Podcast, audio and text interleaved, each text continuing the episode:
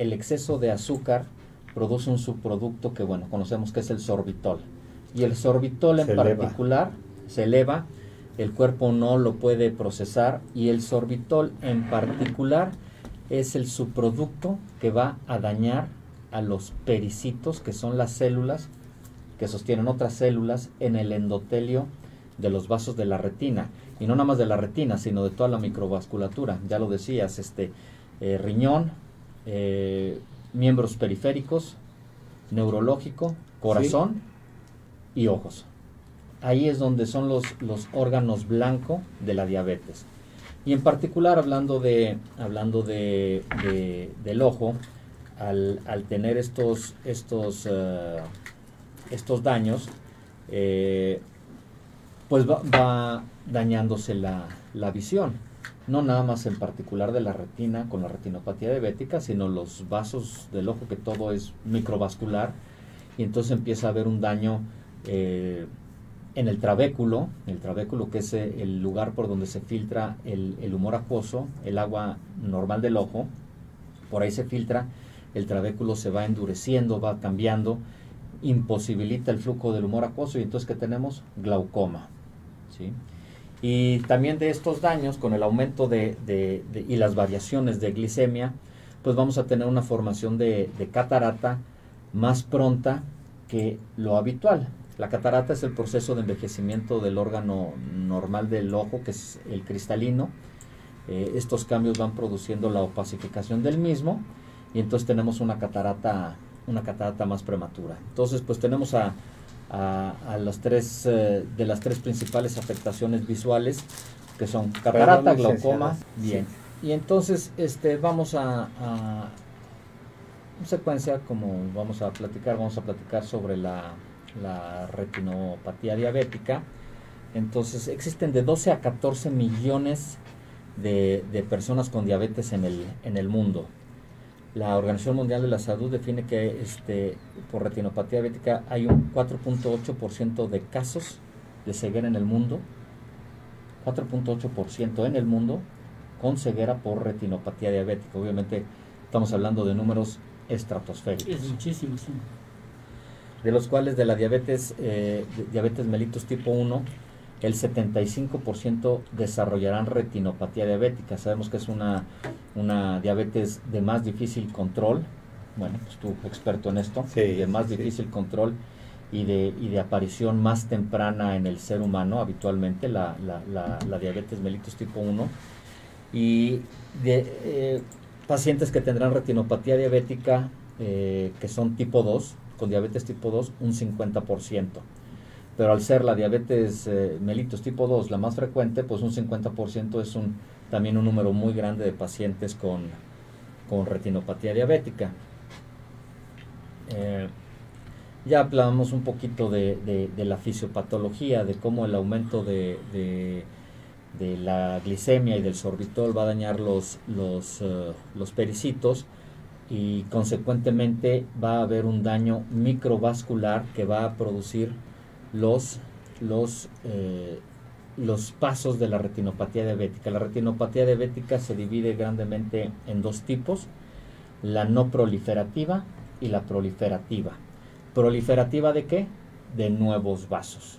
De ahí, de ahí viene, este, por ahí es el término. ¿Proliferación de qué? De nuevos vasos.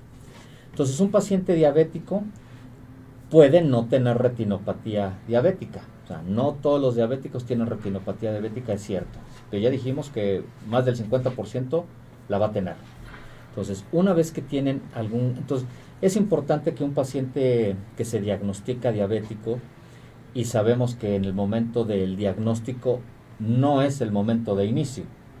Y muchas veces el, el diagnóstico, muchas veces es por afectaciones visuales el paciente ve borroso, el paciente acude con el optometrista y el optometrista ya no puede hacer una graduación de lentes y dice, no puedo mejorarte la visión. Ahorita que, que, que estás tocando este tema, los debutantes en, en, la diabetes que nos llegan por primera vez y que no se sabían diabéticos, pero que traen todas las manifestaciones y que nos llegan con unas glicemias de 400, 500 ¿Mm? y que los empiezas a, controlar, empiezan con problemas de visión borrosa. Y, yo les menciono que es por, por la elevación de, del sorbitol, justamente. Y, luego, luego me mencionan que, que quieren ir al oftalmólogo, quieren ir con el optometrista, y yo les digo, no es el momento, porque no falta quien,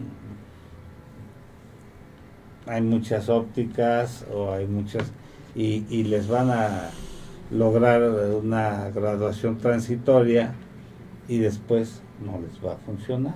De acuerdo.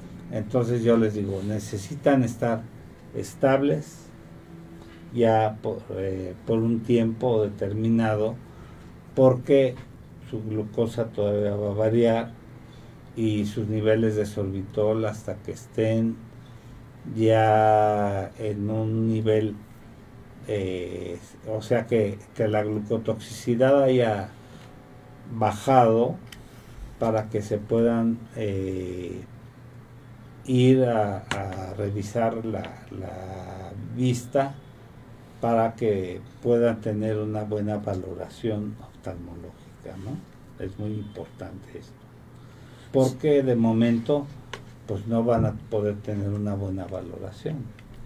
Sí, así es. Este, eh, la, afectación visual por, por, diabetes y por el descontrol de la misma tiene un efecto crónico, que, que, que, es la retinopatía diabética o el glaucoma o la formación de catarata, y un efecto que es agudo. Un paciente que se sabe diabético y que tiene un control de regular a bueno de la diabetes, eh, el paciente dice en una mañana, cuando tiene visión borrosa, uff, amanecí con el azúcar elevada.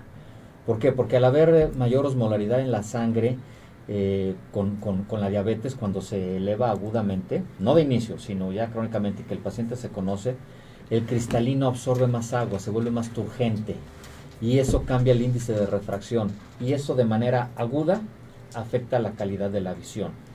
Esta es de una manera aguda y que el paciente se dé cuenta de esto es lo menos habitual.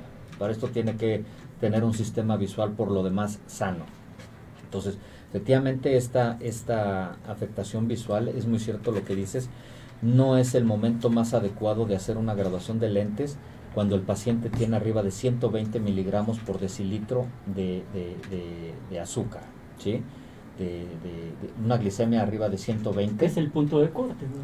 Sí, y vaya, estamos hablando que, lo normal pues es tener 105, arriba de eso ya es hiperglicemia, pero eh, el momento donde, donde ya no es adecuada hacer una, una graduación, una refracción, es arriba de 120. Después de eso, efectivamente, el día de hoy te funciona, mañana no te funciona y si se...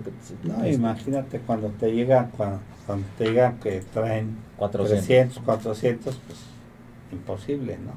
Y, y que ya llegan, que debutaron en, en, en la diabetes sin saberlo y que ya les surge que les baje la glucosa y que quieren que se las bajes de un día para otro que tampoco debe de hacerse de esa manera, se las tienes que ir bajando gradualmente, porque también eh, anteriormente en el hospital los metíamos soluciones, los bolos de insulina y después edema cerebral o edema pulmonar y teníamos grandes conflictos, ¿no?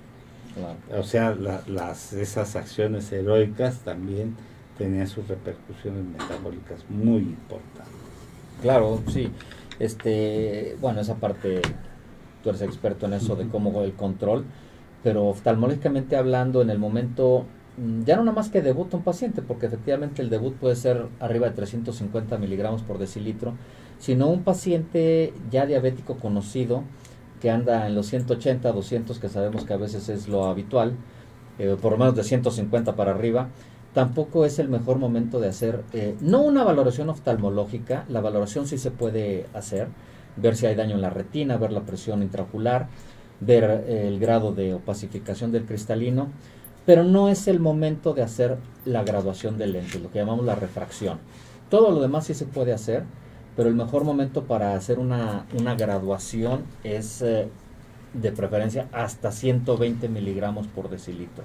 Ese es el momento. La valoración sí se puede hacer y, eh, importante será el consejo de parte de los compañeros de medicina interna, endocrinología, de medicina general, que envían al paciente diabético a valorar por el oftalmólogo. Porque si bien importante tener unos buenos lentes, pues es más importante tener una evaluación inicial de, del ojo, del ojo como tal. Porque posiblemente, y tú lo sabes, tal vez nunca estén en 120. Entonces, que no sea la limitante para tener una valoración oftalmológica. problema, ¿sí? Yo tengo una, una, duda. Eh, ¿Cuánto tiempo desde el inicio de la diabetes, sabiendo que el inicio de la diabetes no es cuando debuta el paciente con algún trastorno, con, con alguna molestia, etcétera, aparece la retinopatía o el glaucoma o la catarata? Y esto va en relación a que pues la, la idea y la idea del programa y la idea en general es hacer medicina preventiva, medicina preventiva eh, con su glicemia anual o no sé cada cuánto digas tú, hemoglobina glucosilada, este, más bien para, para aconsejarle a, nuestra gente, a nuestro auditorio, y decirle, bueno, los lineamientos que puede ser que puedes tener es esto. En cuanto detectas esto, pues ya, ya tienes tanto tiempo más o menos. Sí, es que eh, digo, con salvo la opinión de, del doctor Ochoa, yo creo que desde que tú recibes un paciente diabético, debes de verle el fondo de ojo desde la primera vez y cada consulta debes de ver el fondo de ojo. Es tan importante porque el fondo de ojo es la ventana. Es capilares. Eh, es, la ventana porque a veces te encuentras, apenas me mandaron un paciente de Cuernavaca que, que ya traía un daño tremendo, ya casi con una pérdida completa de, un ojo y en el otro que ya le habían hecho un tratamiento de, de fluorografía láser ya nada más para tener visión de contacto o sea ya nada más para pues poder eh, caminar porque ya traía un ojo tan dañado y, yo lo había visto hace un año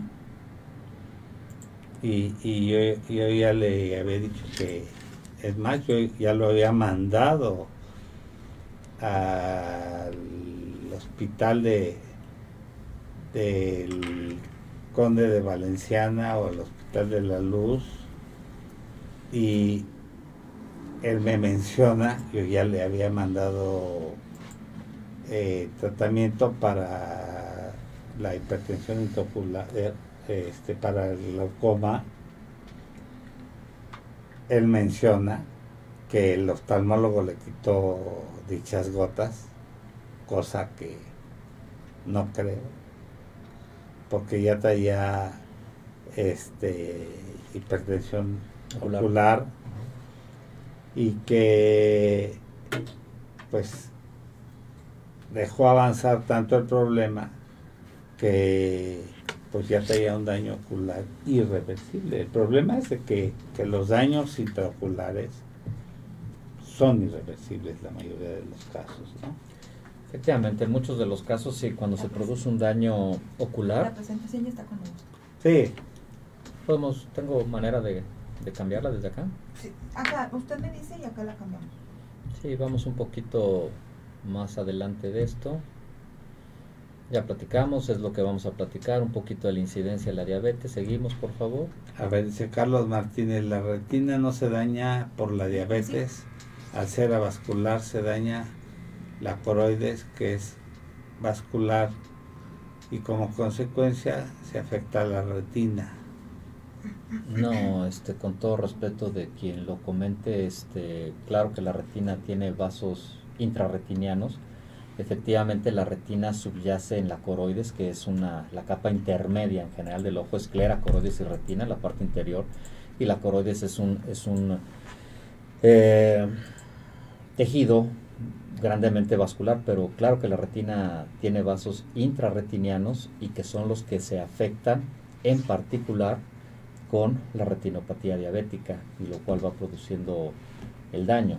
Y los nuevos vasos en la parte proliferativa se generan a partir de los vasos de la retina, no de la coroides. Pues cuando los nuevos vasos que se generan de la coroides es otra entidad que son las membranas neovasculares. Pero sí, claro que la retina tiene vasos y ahí es donde se genera el, el daño. Este... Por eso se hace un equipo, incluso en oftalmología, son multidisciplinarios, ¿no? Sí, claro.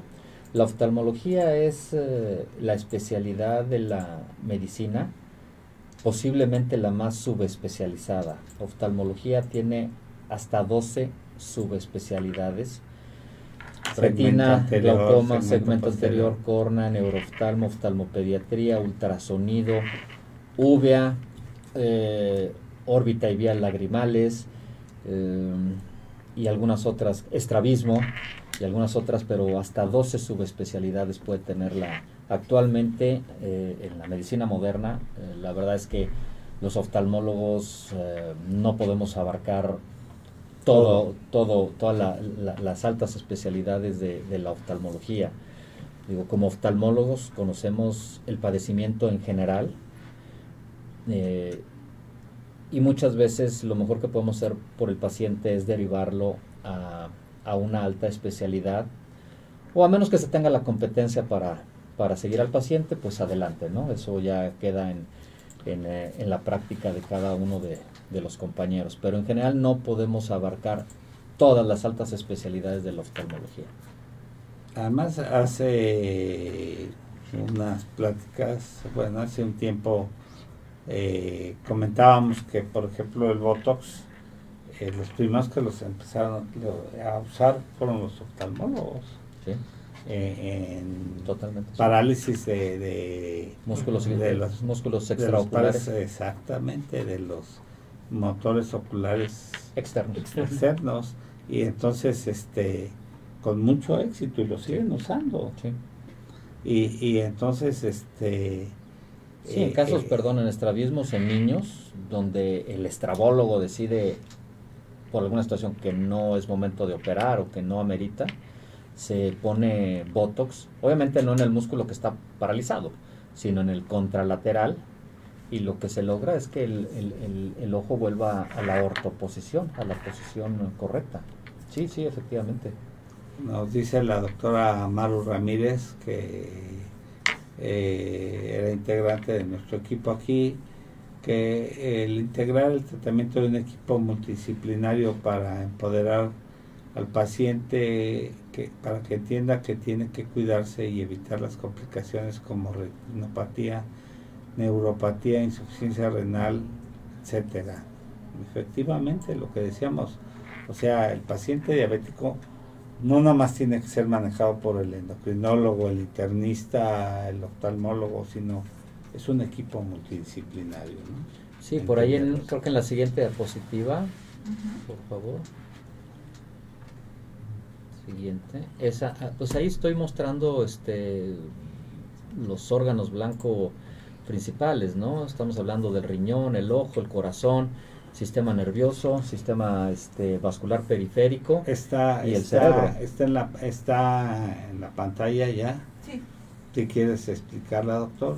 ¿Quieres ya empezar con esta? Eh, bueno, eh, esto, esto ya lo habíamos platicado un poquito, que son este el, daño a órganos blanco. Eh, como tú lo dijiste, muchas veces, no siempre, pero muchas veces el, el,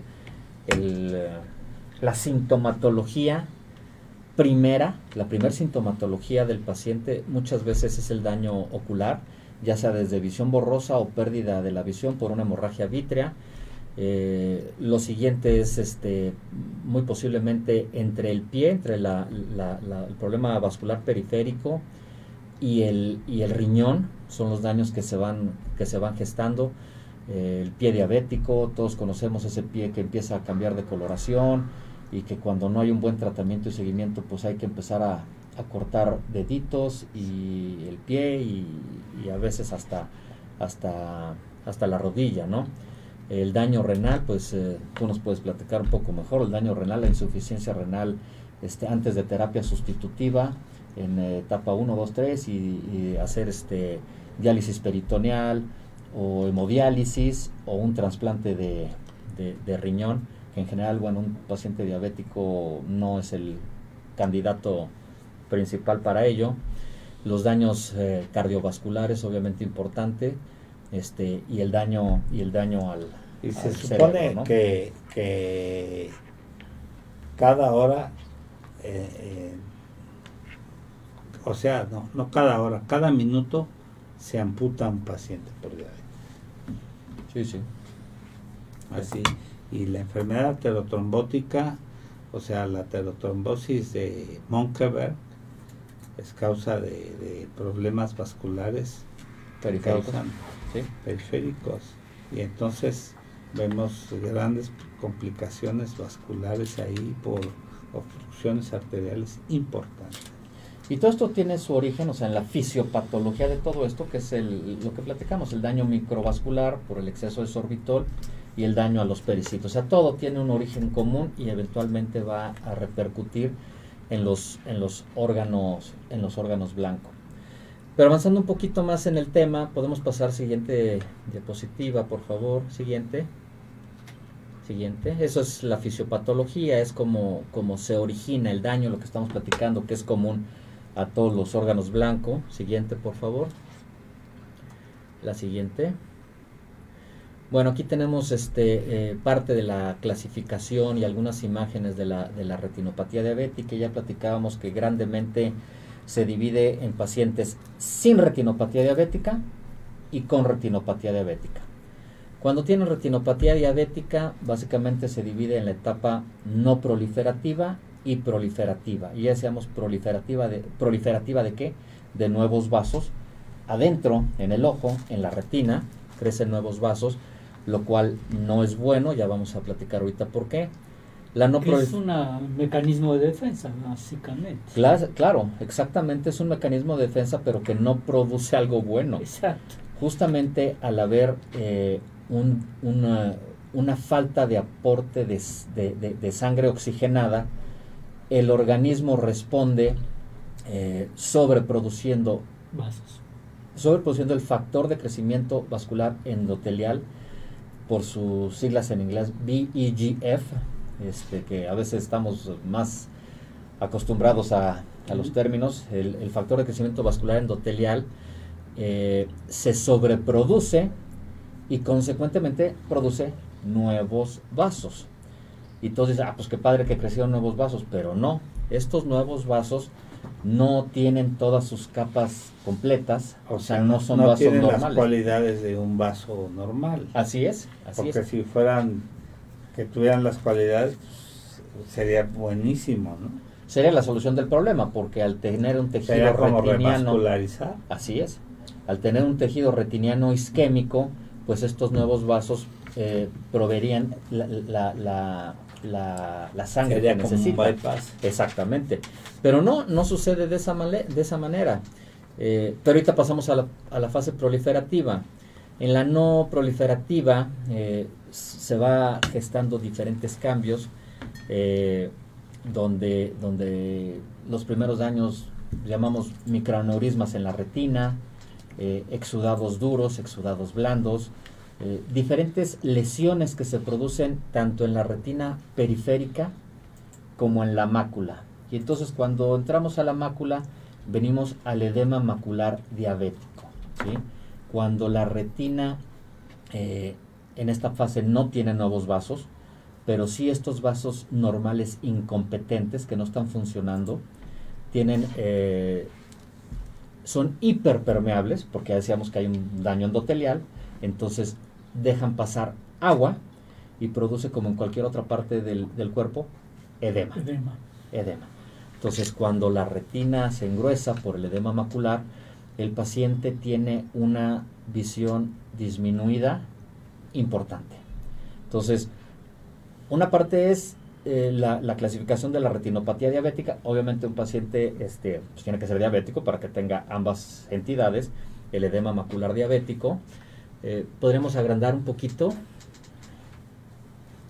Entonces, eh, pues son las diversas, las diversas fases de, de la retinopatía diabética no proliferativa que el oftalmólogo o el retinólogo eh, diagnosticamos con las diferentes lesiones, eh, dividimos al ojo en cuadrantes, este, nasales superior inferior, temporales superior inferior. Entonces, de acuerdo a la cantidad de lesiones que se presentan, la cantidad y, la, y, el tipo de lesiones clasificamos la, el estadio de la retinopatía diabética y eso nos va dando la guía de cada cuánto tenemos que ver al paciente y en qué momento iniciar el tratamiento.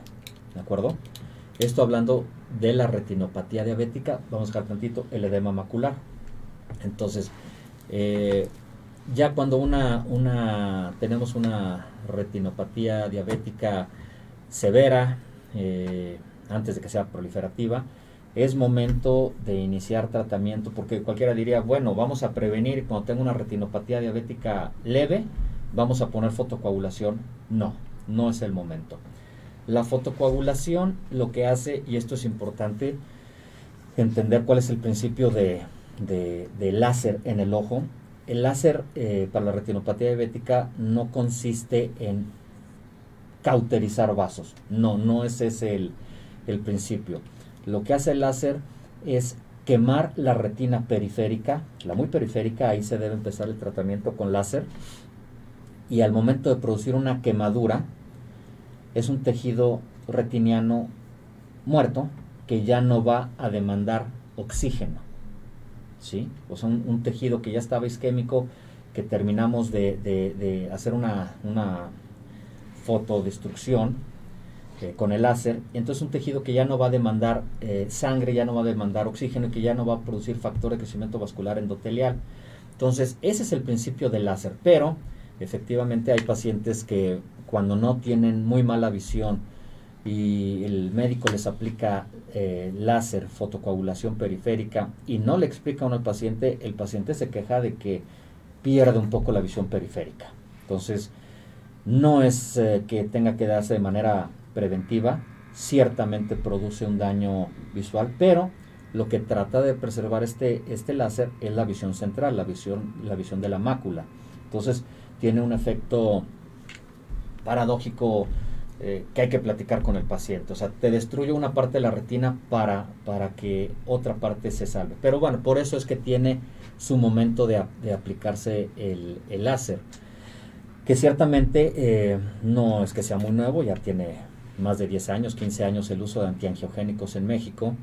Eh, ya platicábamos que la parte mala de la retinopatía diabética es la formación de nuevos vasos, la fase proliferativa. Entonces, el uso de antiangiogénicos contra los nuevos vasos es un tratamiento extremadamente eficaz con el cual podemos evitar al paciente aplicar láser, ya dijimos que el láser va a producir una destrucción, eh, aplicando estos medicamentos que son de uso de alta especialidad en una cantidad muy pequeña, estamos hablando de 0.05 centímetros cúbicos, o sea, 5 unidades de, de insulina, en la jeringa de insulina, eso inyectamos en el ojo y esto nos ayuda enormemente, grandemente. O sea, el uso de los antiangiogénicos eh, en el ojo y básicamente intraoculares cambió totalmente la perspectiva, el panorama de los padecimientos en la retina. No nada más de la retinopatía diabética, sino de la degeneración macular, el edema macular diabético, la retinopatía del prematuro, que es una de las áreas que que manejo, el uso de antiangiogénicos cambió dramáticamente la perspectiva, el pronóstico de los pacientes. ¿Y qué es lo que hace estos, este, este medicamento?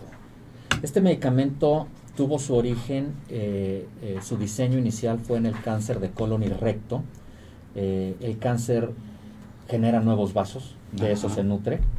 Entonces... y que es uno de los más agresivos. ¿eh? Sí, sí, sí, ciertamente. Y sus comportamientos, ¿no? Lo vemos mucho con, con eh, la colitis ulcerativa crónica inespecífica, que, que no es un cáncer, pero que tiene un comportamiento como cáncer. Sí, así es. Pues sí. sí. Entonces, eh, se inventó realmente este medicamento y se utiliza para el cáncer de colon. Se ideó para eso. Entonces, por allá en Estados Unidos, en los noventas, este, eh, exactamente, eh, a alguien se le ocurrió inyectarlo de manera intravítrea y wow, cambió totalmente este, la manera de tratar a los algunos de los pacientes, algunos de los padecimientos de, de retina. En este caso, decíamos degeneración macular, edema macular diabético, retinopatía diabética en ciertas fases, eh, lo utilizamos, repito, en los prematuros, este, realmente es muy bueno. ¿Qué es lo que hace?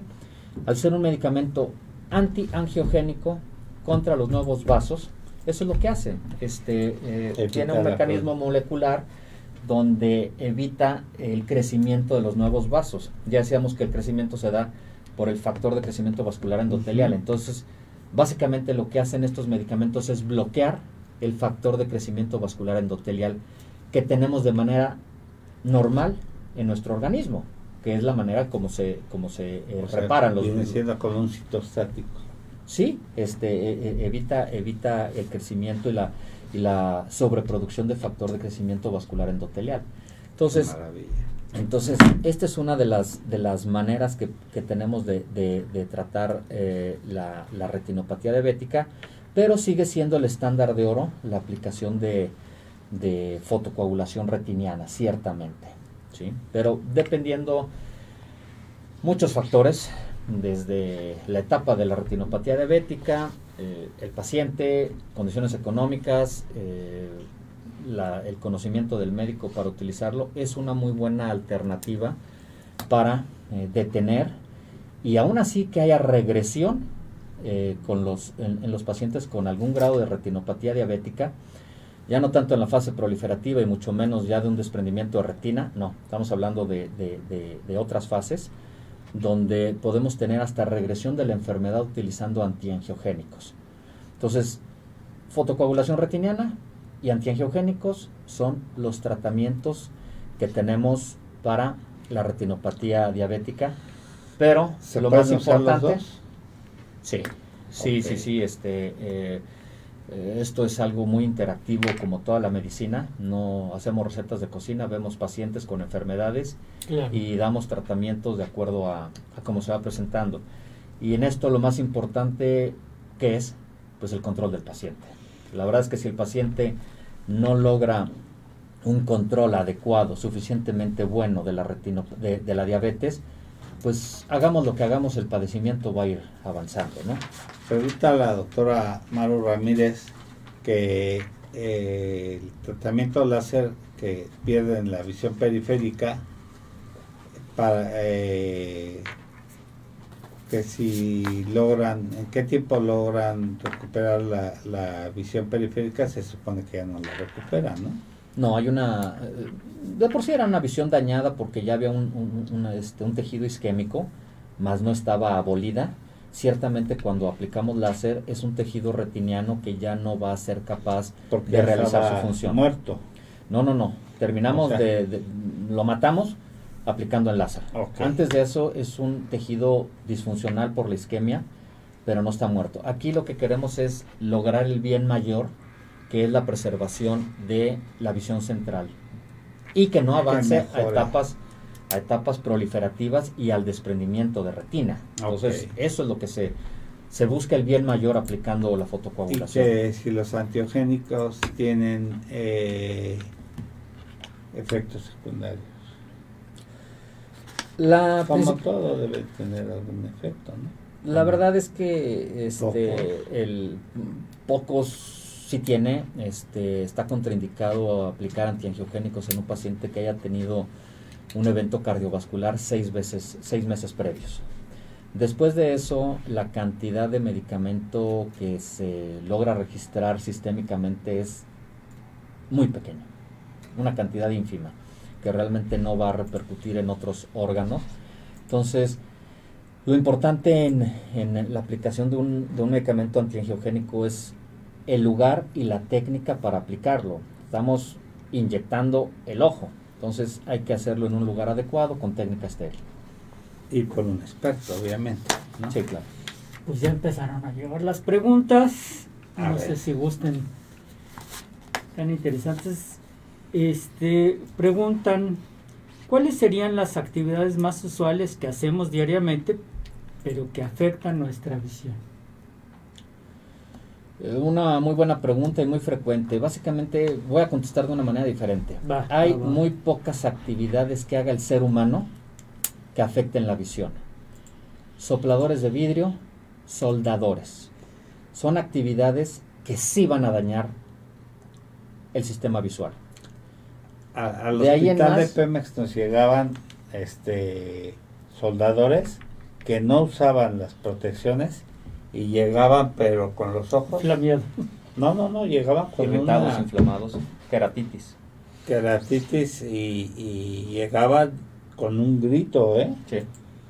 Y, y obviamente los tenías que eh, les tenías que eh, ponerles eh, eh, oclusión ahí sedarlos y obviamente incapacitarlos, pero era por ahí por descuido laboral, ¿no? Sí.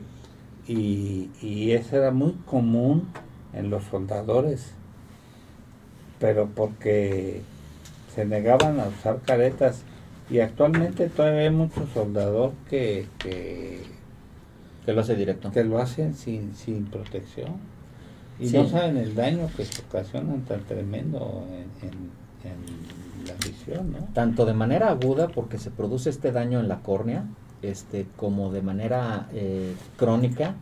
Eh, obviamente hay eh, formación de catarata más tempranamente y posiblemente hasta algún daño este, eh, en la retina pudiera tenerse por estas cantidades de energía tan grandes. Entonces, volviendo a la pregunta, básicamente esas dos actividades son las que dañan la vista. De ahí en más no hay alguna que dañe directamente hay, hay una nuestro sistema en, visual. en- en Puebla, ¿no? Donde son los, Los operadores de de vidrio y donde hacen las esferas y todo Sí, eso. este Zacatlán de las Manzanas. Fíjate que, eh, bueno, hay, hay, hay más preguntas, pero quisiera concatenar esta, esta pregunta con la siguiente. Dice, ¿el uso de los dispositivos o no usar lentes especiales para la computadora afectan la visión? ¿Qué recomienda para cuidar nuestros ojos? Saludos, Saúl. Se supone Eh, que ya traen las computadoras ahora traen unos filtros, ¿no? Sí, sí. o, este, o los dispositivos. eh. Sí, si nos regresamos hace 20 años tal vez, este, utilizábamos en las computadoras un protector, Porque la pantalla de la computadora pues emitía una cantidad de energía un poco mayor. La realidad es que ahora todos los dispositivos electrónicos, las pantallas, la cantidad de energía que irradian no es trascendente. O sea, esa, esta luz que, que- obtenemos de estar viendo nuestro dispositivo realmente no nos va a dañar el sistema visual. ¿Qué son las cosas que sí suceden? Uno, por el uso de dispositivos electrónicos. Este, favorecer, incrementar, iniciar el síndrome de ojo seco, que es una disfunción de la película lagrimal. Eh, la lágrima es prácticamente el primer componente de la visión, sí afecta los índices refractivos y afecta la salud de la córnea. La córnea, al ser un tejido sin vasos, se nutre por fuera del oxígeno y de las propiedades de la lágrima y por dentro del humor acuoso. Entonces, al tener una, una película lagrimal disfuncional, eh, tenemos malestares de leves a moderados, pocas veces severos, este, pero sí muy molestos, que es la sensación de cuerpo extraño. El paciente dice, siento que tengo una pestaña todo el tiempo, me rasco. Entonces, esto, el, el- el origen es muy sencillo. Eh, al, al estar viendo un, un dispositivo de cerca, al estar leyendo, nuestro parpadeo disminuye, porque estamos fijando la vista, es- estamos en un momento de atención. por eso es que disminuye el parpadeo. Entonces, eso sí es algo que definitivamente van a ocasionar el, el uso de dispositivos electrónicos, sobre todo las tabletas o los teléfonos celulares. Eh, ¿Qué es lo que puede hacerse? Bueno, pues acordarnos de parpadear un poco más, hacerlo intencionadamente, eh, pues hasta donde se pueda, disminuir el uso de, del dispositivo celular, tal vez para cuestiones que no son tan trascendentes, eh, y el uso de lubricantes oculares. Entonces yo le digo a los pacientes y aún hombres, ¿cuántas veces se pone crema en sus manos? No, digo, los médicos nos lavamos todo el día las manos, utilizamos crema. Este, pero ¿cuántas veces utilizas crema? No, pues dos, tres veces al día. ¿Y cuántas veces lubricantes oculares? No, pues ninguna. Ah, bueno, pues póngale lubricantes a sus ojos. O sea, esa es una... Lágrima artificial. La lágrima artificial. Este, que para nada no es únicamente agua, sino diríamos, pues pongan un gotero agua limpia y listo. No, las lágrimas artificiales tienen componentes importantes que este, mejoran la superficie lagrimal. Entonces, esa, esa... Yo llegué a ver gente que se metía los lentes de contacto a la boca y luego se ponía el lente, ¿no? Bueno, si estaba más sucio que lo que pudiera estar la saliva, pues está bien, ¿no? La boca tiene una cantidad de bacterias impresionante, así es que... Pero, pues, o sea... No creo que sea inocuo. No, no, no. Sí, sí, por eso digo, si el lente estaba más sucio de lo que estaba la saliva, bueno, pues tal vez serviría de algo, ¿no? Pero no, no, de ninguna manera tiene una, una recomendación. No es lo correcto, ¿no? Sí. Y bueno, eh, esta pregunta yo creo que es interesante porque eh, cuando nosotros va, eh, nos hacen nuestro, nuestros lentes, nos los no, lo venden con que sean fotosensibles, anti no sé qué, y, luego les ponen bifocales una película especial para, para, para las computadoras. ¿Esto es más comercial o es tiene razón de ser? Sí hay, como en todo, hay calidades. Entonces, eh, la mica que se utiliza en los lentes sí tiene diferentes calidades y sobre todo va en base a la filtración de rayos ultravioleta. Eso sí es cierto, absolutamente cierto podemos hacer un, uh, lente, una mica, eh, a partir del plástico normal. Se manipula de cierta manera que hace que la luz converja y ya tenemos un lente. De ahí que tengamos una mica que filtre los rayos ultravioleta en un 90%, es muy diferente. Entonces, sí existe la calidad en las micas.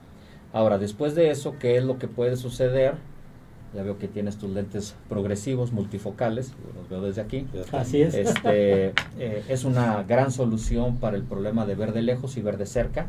Posiblemente esto estamos hablando de arriba de los 45 años. Antes de eso no existe la presbicie y eso da pie al siguiente problema que es la catarata. Este, eh, se vale que los lentes cambien de, coloración, eh, le llamamos fotosensibles. El fotogray era un tratamiento setentero ya no se utiliza. Este, ahora son otro tipo de, de tratamientos los que se hacen, pero a final de cuentas eh, son lentes que con el contacto con el sol se oscurecen. También es una buena, es una buena modalidad. Eh, si el paciente los quiere bifocales, o sea, con la raya, que ya casi no se utilizan, lejos y cerca, si no se utilizan progresivos. Entonces, lo que pasa es que mucha gente no se acostumbra. Yo que ya me acostumbré a estos multifocales, puedo decir que son una maravilla. No me los quito para nada. La realidad de que una persona no se acostumbre al lente progresivo multifocal es bien sencilla, están mal hechos. O sea, el lente multifocal progresivo tiene que ser de un tamaño adecuado para que tenga mi graduación de lejos y la de cerca. Esa es una. Y la otra es que no es infrecuente y es un motivo muy frecuente de consulta. Doctor, no me funcionan esto o lo otro a la hora de hacer el lente dejan muy arriba el progresivo, de tal manera que el paciente tiene un rabillito para ver de lejos. Entonces, si el paciente se pone sus lentes en la posición normal, ya tiene el progresivo aquí. Claro. Y entonces no ve bien y el paciente dice, veo mejor sin los lentes.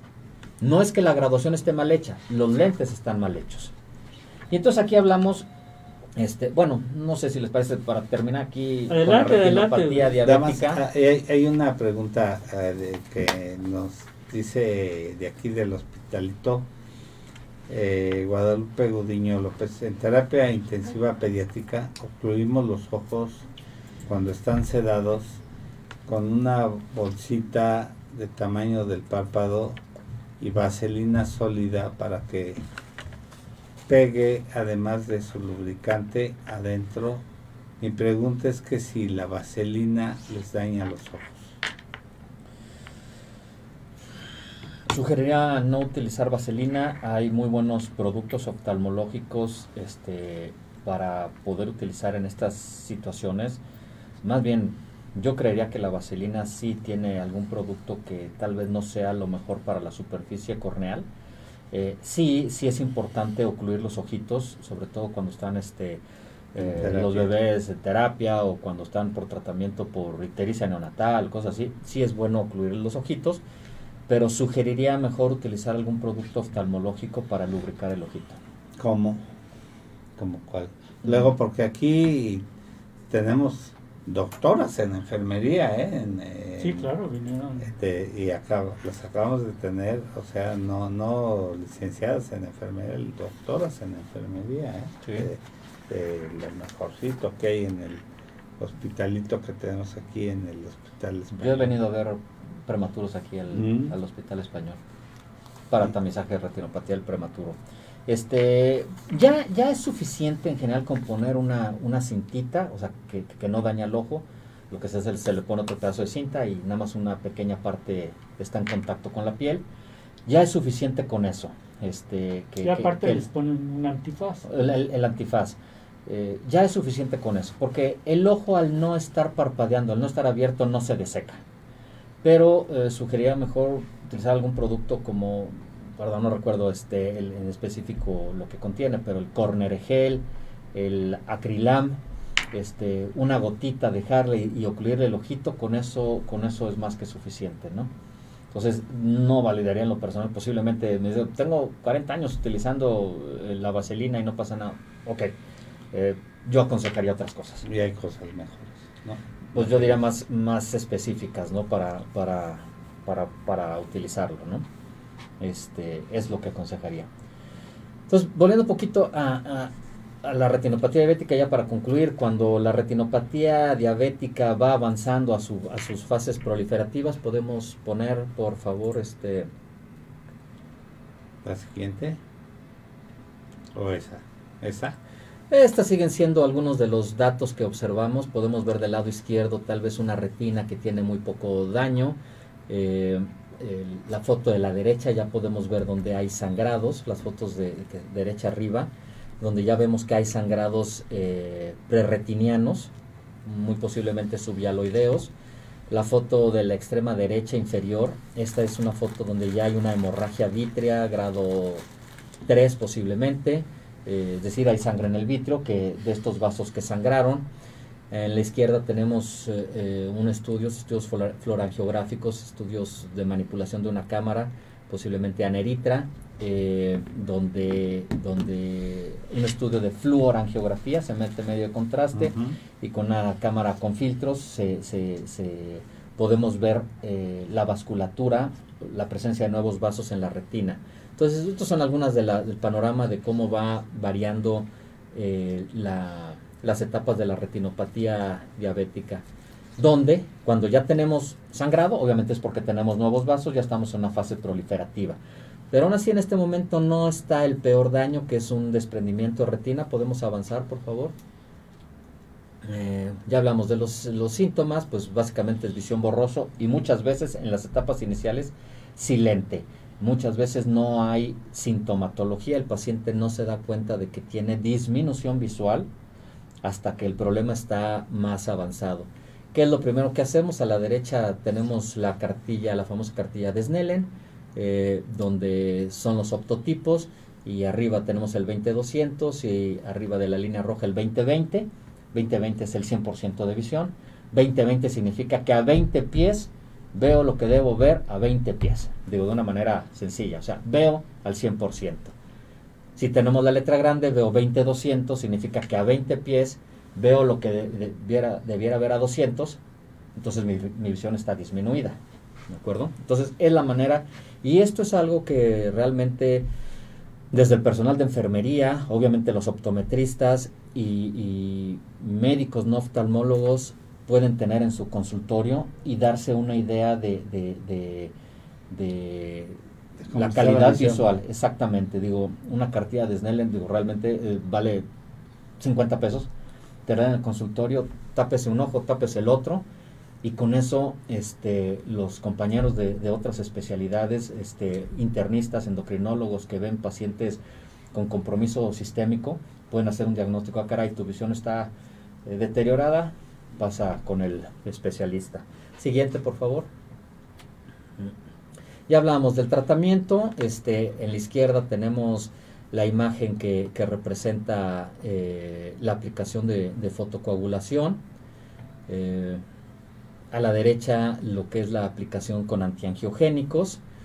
Eh, izquierda abajo, pues el siguiente paso este, pues representa una cirugía intravítrea, una cirugía de, retina, ¿no? Donde por un lado utilizamos una endoluz, por otra parte entra solución salina balanceada, agua o gas o cualquier otro producto, y un vitreptor, que bueno, eso es, eso es lo que queremos evitar, obviamente una, una cirugía intraocular ¿Por qué? Porque ya estará comprometida entonces la, la, retina. Vamos a pasar a la siguiente, por favor. Entonces, bueno, pues esto es un poquito de lo mismo. En la imagen eh, de la derecha en medio tenemos una, una, imagen de una tomografía de coherencia óptica, por sus siglas en inglés OCT, eh, donde vemos claramente un engrosamiento de la retina, vemos la imagen típica de un edema macular diabético. Eh, el diagnóstico lo podemos hacer desde una desde, desde, desde una revisión clínica y decir este paciente tiene un edema macular, pero actualmente eh, lo que nos gusta y como tiene que hacerse es hacer este estudio, esta tomografía y comprobar de manera objetiva, cuantificable, el, el, edema macular, porque con base en esto podemos dar seguimiento a los tratamientos. ¿Podemos avanzar, por favor? Bueno, y entonces, eh, como decía hace rato, eh, hablando de la presbicie, la presbicie se genera, la, necesidad de lentes de cerca se genera por el envejecimiento de un órgano que es el cristalino. ¿sí? El cristalino es un lente de, multifocal, de tal manera que nos permite ver de cerca, ver de lejos, ver de cerca, ver de lejos. Eso le llamamos acomodación.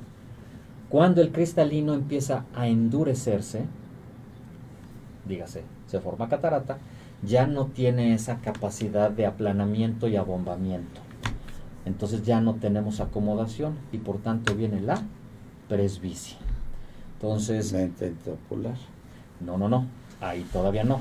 Ahí digo, porque estamos hablando a veces desde los 40 años, un paciente ya puede tener problemas de, para ver de cerca. Sobre todo los que los pacientes, el ser humano que ve bien de lejos, que es emétrope, que tiene buena visión de lejos, cercano a los 40 ya empieza a necesitar lentes para, para ver de cerca, le llega la presbicie. Cambio, los que somos un poquito miopes tenemos una reserva dióptrica, de tal manera que nos viene llegando a los 45, 47 años la presbicie, pero simplemente es una reserva dióptrica. ¿Y los que somos hipermétropes? Les llega más pronto. Les llega más pronto. O a los 40 ya ¿Cómo tienen... yo comprenderé? ¿Sí? Los que tienen hipermetropía, estigmatismo. O sea, todo junto.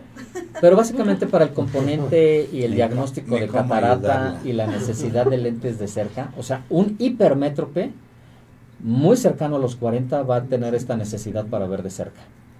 Porque necesita lentes positivos para ver de lejos y lentes positivos más positivos para ver de cerca. Entonces, eh, es una cuestión de la física óptica, de, qué sucede con, la, refracción de la luz y el componente dióptrico que da pues, tanto la córnea como el cristalino para que la luz ya no se enfoque en la retina. Y entonces, bueno, pues simplemente en esa fase lo que se necesita es el uso de anteojos. En la modalidad que se quiera, monofocales, bifocales, progresivos, eh, lente de contacto, visión monocular, con uno veo de lejos, con otro veo de cerca, es muy variable y eso depende del asesoramiento del oftalmólogo con el, con el paciente, ¿no? Todos son, todos son válidos.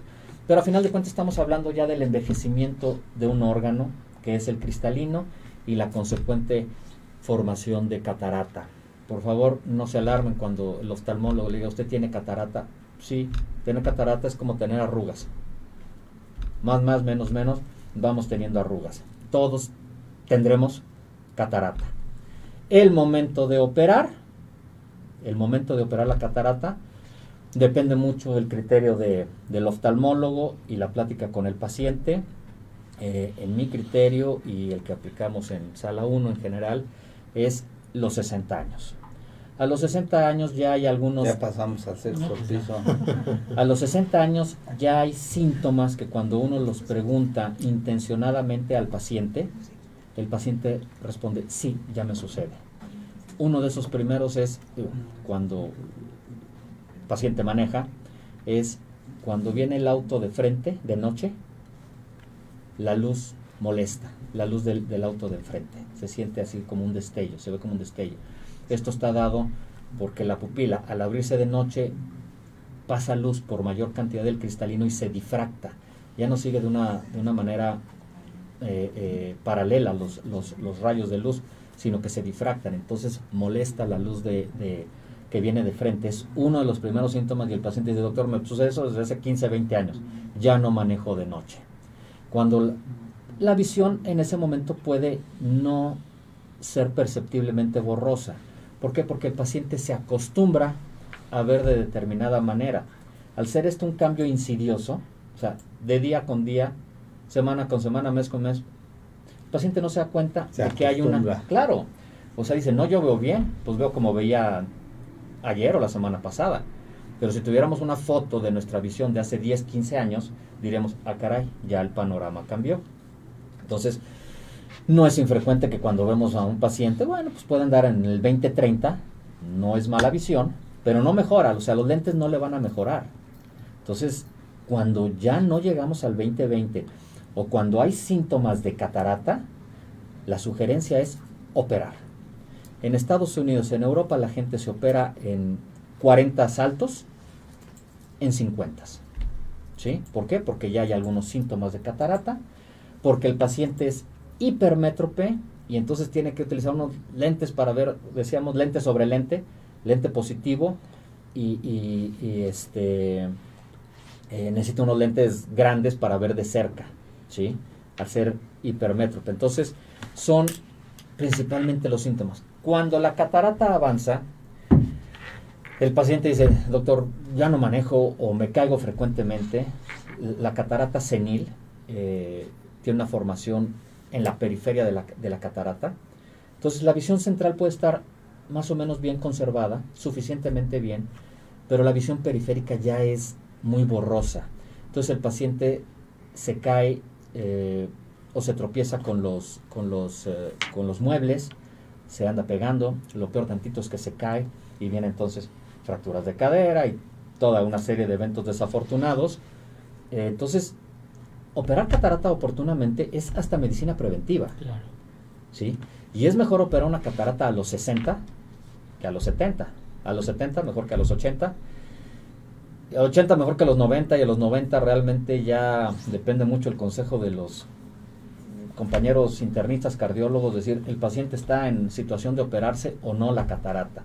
Entonces, la recomendación, la buena práctica, la práctica más moderna de hacer cirugía de cataratas es a partir de los 60 años, pero repito, esta es cuestión del de, asesoramiento del oftalmólogo y de las necesidades del paciente. De la vista, ¿no?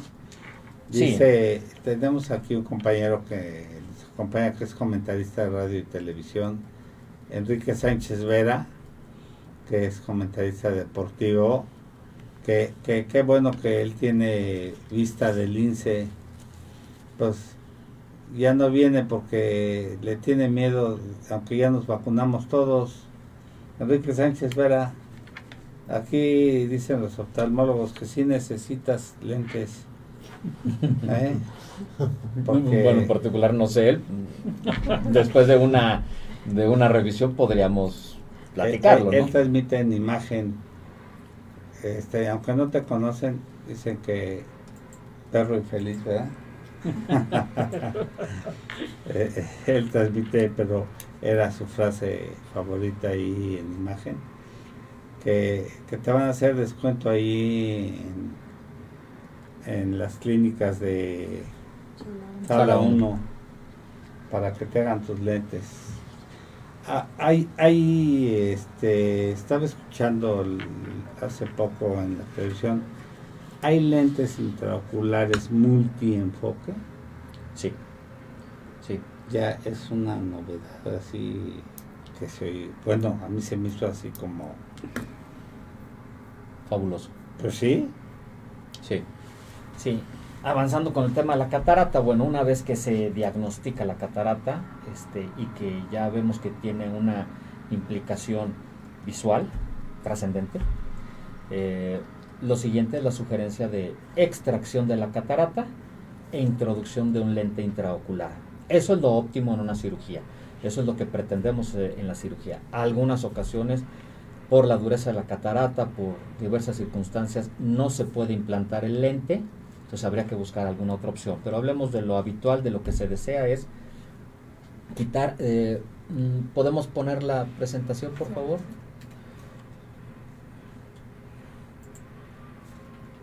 En esta que tenemos arriba a la derecha, eh, pues eh, cuando dilatamos al paciente, este esta es una pupila que está, que está dilatada, que está abierta, en estado de cicloplegia. Entonces, por eso se llama catarata, porque desde allá, desde la antigua, antigua Grecia y todos los antiguos, pues lo que veían lo asociaban con la naturaleza. Entonces, pues así es como se ve una catarata, se ve blanca. Obviamente esta es una catarata muy avanzada, que necesariamente eh, implica una, una visión muy disminuida. Podemos ver en la imagen derecha abajo eh, como sin dilatar se ve blanco. Y que le dura unas horas a los pacientes salen todos lampareados, ¿verdad? ¿Con la dilatación? Sí. Cuando se utiliza atropicamida con feninefrina como cicloplégico, de 5 a 8 horas. Cuando se utiliza atropina, que no es frecuente, más que en pediátricos para hacer buenas graduaciones, hasta una semana dos. Ave María. Tenemos diferentes ciclopentolato, atropina, diferentes cicloplégicos. Lo más frecuente es tropicamida con fenilefrina. más café? Estoy bien, gracias. Todo bien, gracias. Jaime. Perfecto. Entonces, bueno, aquí tenemos cómo se ve una catarata, sí. pero en estados muy avanzados. No pretendamos que nos suceda eso y que tengamos un punto blanco para decir que requerimos cirugía de catarata. Estas son etapas muy avanzadas que comprometen mucho la visión. La catarata hay que quitarla mucho antes. Vamos a pasar a la siguiente, por favor. Aquí algunos datos. La principal causa de ceguera reversible en el mundo. ¿Por qué? Porque le produce desde una ceguera fisiológica hasta una ceguera legal. Ya habíamos platicado la ceguera legal. Pero es reversible la extracción de catarata, introducción de lente intraocular. Y a veces, aún sin introducir lente intraocular, el paciente mejora muchísimo la visión. Y hay gente que se deja, ¿verdad? Con la catarata. Años. Pues creo yo, uno es desconocimiento, Dos, desgraciadamente, la incapacidad de, los sistemas de salud de, poder llegar a todo mundo. A pesar de las campañas que se hacen y de esfuerzos, pues no le llega a todo mundo la cirugía de catarata. Y yo veo que, que una de las eh, de los objetivos de, Sala 1 es llegar a, a más número de mexicanos para darle la oportunidad de tratamientos, ¿no? Así es nació en el 2011 y con ese profundo propósito, ¿no? De dar a los mexicanos la posibilidad de ver bien. ¿Qué le parece si que para que nos explique esto, eh, licenciada Eva Martínez y el licenciado Juan Lizardi, hacemos una pequeña pausa de dos minutos y regresamos? Sí, muchas gracias. Y, seguimos también con el doctor Ochoa. ¿Sí? Perfecto. ¿Quieres ser parte del mundo digital y no sabes cómo? Contáctanos. Te asesoramos. Páginas web, relaciones públicas, streaming, podcast, redes sociales, comerciales, videos y mucho más. Contacta zrproducciones.com.mx. WhatsApp y Telegram 55 12 42 35 75. Síguenos en Facebook como arroba ZR Producciones MX. Instagram YouTube y TikTok como arroba ZR Producciones. Sé parte del mundo digital.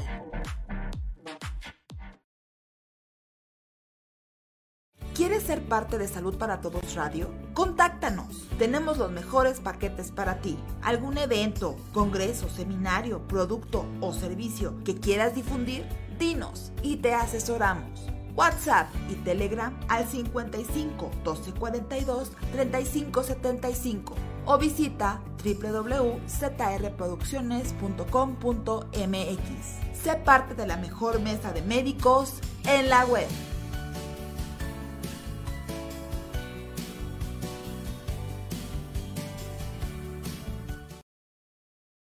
Regresamos. Este, bueno, pues estábamos con lo de las cataratas, pero quisiera que, que primero las damas. Que la licenciada Eva Martínez nos explique un poco de la... ¿Cuáles son las estrategias? de posicionamiento de, de sala 1, ¿cuál es su esencia en favor de la población mexicana? Tengo entendido que tienen 20 clínicas. Así es. Tenemos eh, desde hace 10 años, con 10 años de experiencia, somos clínicas oftalmológicas privadas, la más grande en Ciudad de México y área metropolitana. Contamos con 19 clínicas, un centro quirúrgico que está en Hamburgo. Eh, principalmente lo que hacemos en las clínicas periferias es ver pacientes y desde, los, desde ese punto el médico oftalmólogo, que además tenemos un servicio integral porque es desde el optometrista, el oftalmólogo, diagnostican, tenemos estudios para poder llegar a un diagnóstico y tratamiento oportuno eh, nacimos con el propósito justo de dar a los mexicanos la posibilidad de, ver bien y esto, por eso la importancia de tener las clínicas, ¿no? A nivel en Ciudad de México. Ya está. Aquí mismo, un poquito de café, aquí mismo, así, tal cual, por favor. Em, una de las estrategias que usa Sala 1 para poder llegar es el alcance a los mexicanos, pues uno con sus precios, que tenemos la consulta oftalmológica a un precio muy accesible y que es un servicio integral. Otro, pues abrir más clínicas a nivel privado. Y como habíamos platicado en alguna vez eh, con el doctor Ocho, le estaba platicando, es tenemos diferentes estrategias para llegar, como es un plan de campañas que a nivel social vamos a diferentes estados, como a, pues sí, a tamizar a, las personas para poderles hacer un subsidio de sus, de, de sus Sí, no, no es el... Es parte de lo que busca el programa. Eh, hemos creado estrategias, tenemos una alianza nosotros con Iscalti. Iscalti es una eh, que tiene clínicas de terapia psicológica, tiene siete clínicas, pero Iscalti hace estudios con la Universidad Nacional Autónoma, con Melbourne con la Universidad de Nueva York, hacen programas de televisión con Canal 22, con Vidal Smith, que es una institución en la psicología, y son grandes amigos de nosotros. Entonces, han creado una alianza educativa y estratégica con nosotros. Nosotros replicamos sus programas de ellos. Y es parte de lo que estamos buscando, crear también alianzas estratégicas para poder ofrecer mayores este, coberturas, mayores servicios. Veo que, tienen 100 mil seguidores en las redes sociales. Entonces, poder crear mejores eh, coberturas, mayor eh, penetración y, y poder ampliar eh, estos servicios. De hecho, nosotros estamos en nuestra en nuestros 10 años de, transmisión y recibimos eh, este mes pasado de dos subdirecciones de gobernación, felicitaciones, de Canal 22, de Iscalti, de, del grupo Elizondo. Hemos recibido felicitaciones también de, de, la, de la Sociedad Iberoamericana de Ingeniería. Oh, sí, de, la verdad es que, el programa ha crecido mucho y también estuvo el jefe de la División de Enseñanza e Investigación de aquí del hospital, porque el programa está cumpliendo sus objetivos y uno de los objetivos es eh, mejorar parte de las instalaciones y ponerse a la disposición del mismo hospital y crear alianzas estratégicas para poder brindar oportunidad a más gente, con gente de calidad y calidez. Exactamente. Por ejemplo, trayendo gentes como ustedes, como el doctor Ochoa, que es una gente eh, con experiencia respetable, que además profesor en el Hospital Central Militar, que ven gran cantidad de, de pacientes y que obviamente pues con la cantidad de de, pacientes pues tienen una experiencia impresionante, ¿no? Sí, una de las estrategias es llegar de esa forma y a través de la información, ¿no? Entonces, justo lo que buscamos es dar información en diferentes medios al alcance de los diferentes tipos de edades. Y por supuesto, en Sala 1 contamos con más de 70 médicos certificados, ¿no? Médicos con amplia experiencia. Y esto hace que podamos tener una mejor cobertura y alcance de los mexicanos. Hoy también tenemos un, un sistema que aquí está mi compañero del área comercial que le llamamos guardianes de la vista, porque lo que hacemos es apoyar a los médicos para poder tener un mejor diagnóstico y que puedan ir a tiempo, ¿no? Para recuperar su, su, su vista, ¿no? Se dice que es la segunda, eh, la, la, incapacidad más fuerte es la segunda, la ceguera, entonces pues Juan les puede platicar nuestro, un poco nuestro encargado de contenidos que es este el doctor Rojas Poceros que a, estar en alguna cirugía ahorita, que fue jefe de enseñanza del Hospital Inglés por 12 años. Eh, seguramente a estar en alguna cirugía. Eh, Juan, ¿qué, ¿qué, qué, es lo que hace Guardianes de la Vista con la red de médicos y oftalmólogos y optometristas? Sí, doctor ¿Cuál es su... La función. Ok, dentro de los objetivos de Sala 1 de dar a los mexicanos la posibilidad de ver bien, nosotros nos acercamos desde el 2018 a una red de médicos. Eh, lo que buscamos es en los médicos de primer contacto, los que eh, médicos internistas, médicos generales, que llegan a, detectar un paciente que está debutando como diabético o que ya lleva un, un expediente con él, pues darles toda la posibilidad de, que puedan referenciar a sus pacientes a sala 1, donde se les va a dar todo el diagnóstico del tratamiento completo. Este programa también eh, da pláticas a los médicos y también tenemos una forma muy sencilla por medio de una aplicación o por medio de una página web de que ellos, ellos puedan directamente sacar la cita de su paciente. A veces al paciente cuando se detecta que trae eh, ya un, una catarata o a veces una retinopatía diabética, pues no la pueden ver, no la puede detectar el paciente y muchas veces el médico de primer contacto tampoco tiene los instrumentos y, el equipo para poder detectar este tipo de, hallazgos. Nosotros eh, le damos herramientas al médico, campañas en sus consultorios o a los optometristas para que ellos puedan eh, hacer un tamizaje de sus pacientes y bueno, esos pacientes que llegan a salir con algún diagnóstico, se, bueno, se canalizan a sala 1 para darles esta posibilidad de darles un tratamiento. Prácticamente lo que hacemos nosotros es eh, visitar a, sus, a, los médicos y a los optometristas para darles seguimiento a sus pacientes que, que llegan a referir a sala 1. Y, y, bueno, ahí va la, la pregunta a los 64 mil. ¿qué podríamos ofrecerle a nuestros escuchas, a la gente que nos ve?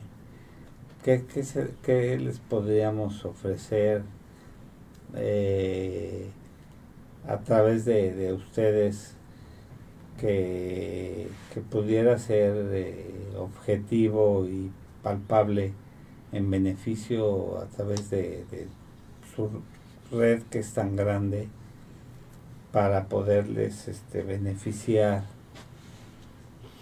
Bueno, hoy, justo conmemorando el mes de la visión, ¿no? Estamos otorgando consultas oftalmológicas integrales que vienen con el optometrista, el oftalmólogo, de 250 pesos en cualquiera de nuestras clínicas. La verdad es, es una consulta al alcance, me parece, para, para muchos con el fin de que se traten, ¿no? Tenemos también, contamos con planes de financiamiento, planes de pago, que eso también hace accesible que cumplan su tratamiento, porque muchas veces hay no lo logran por el tema económico. Claro. Entonces eso... si nos ponemos a pensar que, que esos 200 pesos que uno eh, gasta, entre comillas, nos puede beneficiar en un tratamiento que, que si lo hacemos a tiempo nos va a ahorrar dinero. Claro. O sea, es, esa es una inversión que estamos haciendo precisamente. No hay mejor dinero invertido que nuestra salud. Claro. Ese es un hecho. Y, y, con estas facilidades que ustedes están dando, pues mucho más. ¿De ahí también tienen la elaboración de los lentes? Sí, o sea, este, tenemos todo el servicio de óptica, estudios, farmacia, y obviamente la oftalmología, todo el servicio integral del, acerca de la visión, ¿no? Y buscamos justo que sea preventivo también, porque muchas veces ya llegan muy malos pacientes, pero lo que buscas a la uno es a través de la información tener un tratamiento oportuno. ¿no? Y debo imaginarme que, que tienen equipos de última generación para la cuestión quirúrgica, ¿no? Así es, tenemos equipos de, pues, avanzados, ¿no? No sé si son la última Siempre la última generación pues está del otro lado del río. Pero, pero equipos, digo, e-, esa es la realidad. La última hasta allá. Pero tenemos equipos este, de, de, tecnología totalmente moderna. Eh, hablando de la, de la catarata, pues la técnica, una de las técnicas más populares en el mundo es la facoemulsificación. ¿sí? Lo más moderno es el uso del láser en cierta parte de la cirugía de catarata. Sí existe ya el láser para, hacer cirugía de catarata, una parte de ella. Obviamente este, esto encarece mucho el evento quirúrgico, entonces eso ya no, ya no es eh, viable para, para, hacer accesible a la mayor parte de la población la, el evento quirúrgico. Entonces sí, sí contamos con con equipo este, sofisticado para hacer la, la, cirugía, que es la facoemulsificación, y también desarrollamos una técnica eh, manual de pequeña incisión. Cuando, cuando las cataratas son muy duras, eh, posiblemente tiene algunas ventajas hacer esta, esta, esta técnica, donde no se utiliza el ultrasonido, la facoemulsificación, se hace de manera manual eh, de repente es como la cirugía de vesícula o de apéndice con la paroscopía, que luego ya los doctores nuevos no saben hacerla abierta, ¿no? Entonces sucede también un poquito en, en, la oftalmología que hacer una cirugía con incisión, nada técnica manual. Mm, hay compañeros que ya no la hacen. Eh, el, Da Vinci. El Da Vinci, sí, sí, sí, que es el siguiente paso. Este entonces, eh, hacemos esta técnica manual, lo cual eh, tiene una ventaja técnica este, para el paciente, cataratas muy duras, y dos, hace que podamos ofrecer una cirugía de catarata a muy bajo costo. Obviamente el uso de la tecnología, vayamos al otro extremo, el uso del Da Vinci, pues no puede ofrecer una cirugía barata. Y además, este, me imagino que el paciente son cirugías ambulatorias, ¿no? Claro, sí, sí, sí. Yo diría que el 95% de las cirugías oftalmológicas en el mundo son ambulatorias. Eh, quisiera preguntar, no sé eh, qué tan prudente sea, pero por ejemplo una cirugía de para un paciente con miopía, ¿qué promedio de costo tiene? ¿no? La cirugía de, miopía eh, entra el rubro de la cirugía refractiva. Este, eh, para que no se vaya a confundir, porque sí también puede quitarse la miopía con un lente intraocular, le llamamos facorefractiva. Entonces, posiblemente preguntas de la cirugía LASIK, de láser, para miopía. Porque hay una que que también se llama Eximer. Eximer láser. Ajá, Eximer es Excited Dimmer, o sea, láser con, con láser Eximer Excited Dimmer, o sea, es, en particular el, el, tipo de láser que se utiliza para cirugía refractiva, que es eh, posiblemente el evento más popular en el, en el mundo. Este, eh, pues eh, están costó... Como pros 12. 12 mil pesos aproximadamente. Este, esta, esta parte, ciertamente. Claro, estamos hablando una cirugía refractiva cae un poquito, sí en la parte funcional totalmente, quitar la dependencia de los lentes es importante, pero no es una cirugía que salve ojos. Mm, dígase de la catarata, por el glaucoma, por la retinopatía diabética. No quisiera decir que es estética, digo, a veces cae en lo estético, sí puede caer en lo funcional, ciertamente, pero... No, pero hay miopías eh, muy importantes que con la cirugía les va muy bien, ¿no? Eh, actualmente, aún con los aparatos eh, eh, de cirugía refractiva más modernos, que ya están en la quinta generación, este, ya no se recomienda en general hacer cirugías refractivas de más de 8 o 9 dioptrías de miopía. Lo que hace 20 años posiblemente los médicos quitaban 12, 14 miopías. al cabo del tiempo, con el uso y las evidencias, Mm, no se recomienda mayor de esa graduación. Entonces, no soluciona... Son cosas que es importante aclarar, ¿no? Claro, sí. Este, obviamente esto va muy de la mano con el grosor de la córnea, pero de todas maneras, cuando hay que hacer una ablación de la córnea de 10, 12, 14 dioptrías, la cantidad de tejido que se consume es mucho y por lo tanto deja una córnea muy delgada. Entonces, para esos pacientes existe la posibilidad de, colocar lentes particulares que se llaman ICLs o lentes fáquicos. Sobre el cristalino se pone un lente de un grosor muy muy delgado entre el cristalino y el, y el iris. Entonces eso para los pacientes que son muy miopes y que no son candidatos a, a cirugía LASIK, y que tampoco es lo más recomendable a una persona de 20, 25, 30 años quitarle el cristalino y ponerle un lente intraocular, eso se llama facorefractiva.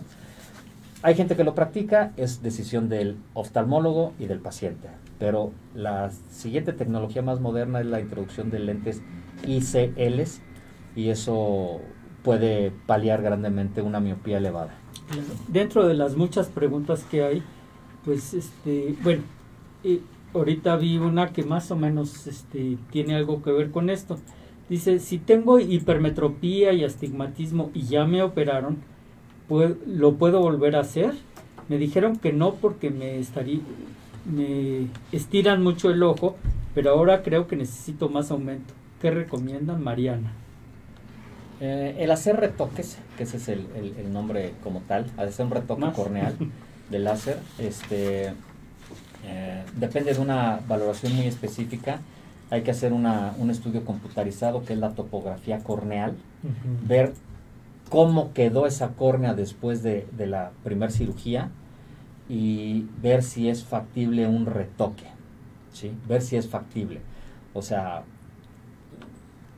dependerá, mucho, dependerá mucho de eso porque ciertamente la combinación de hipermetropía con astigmatismo es la más difícil de corregir con Eximer láser.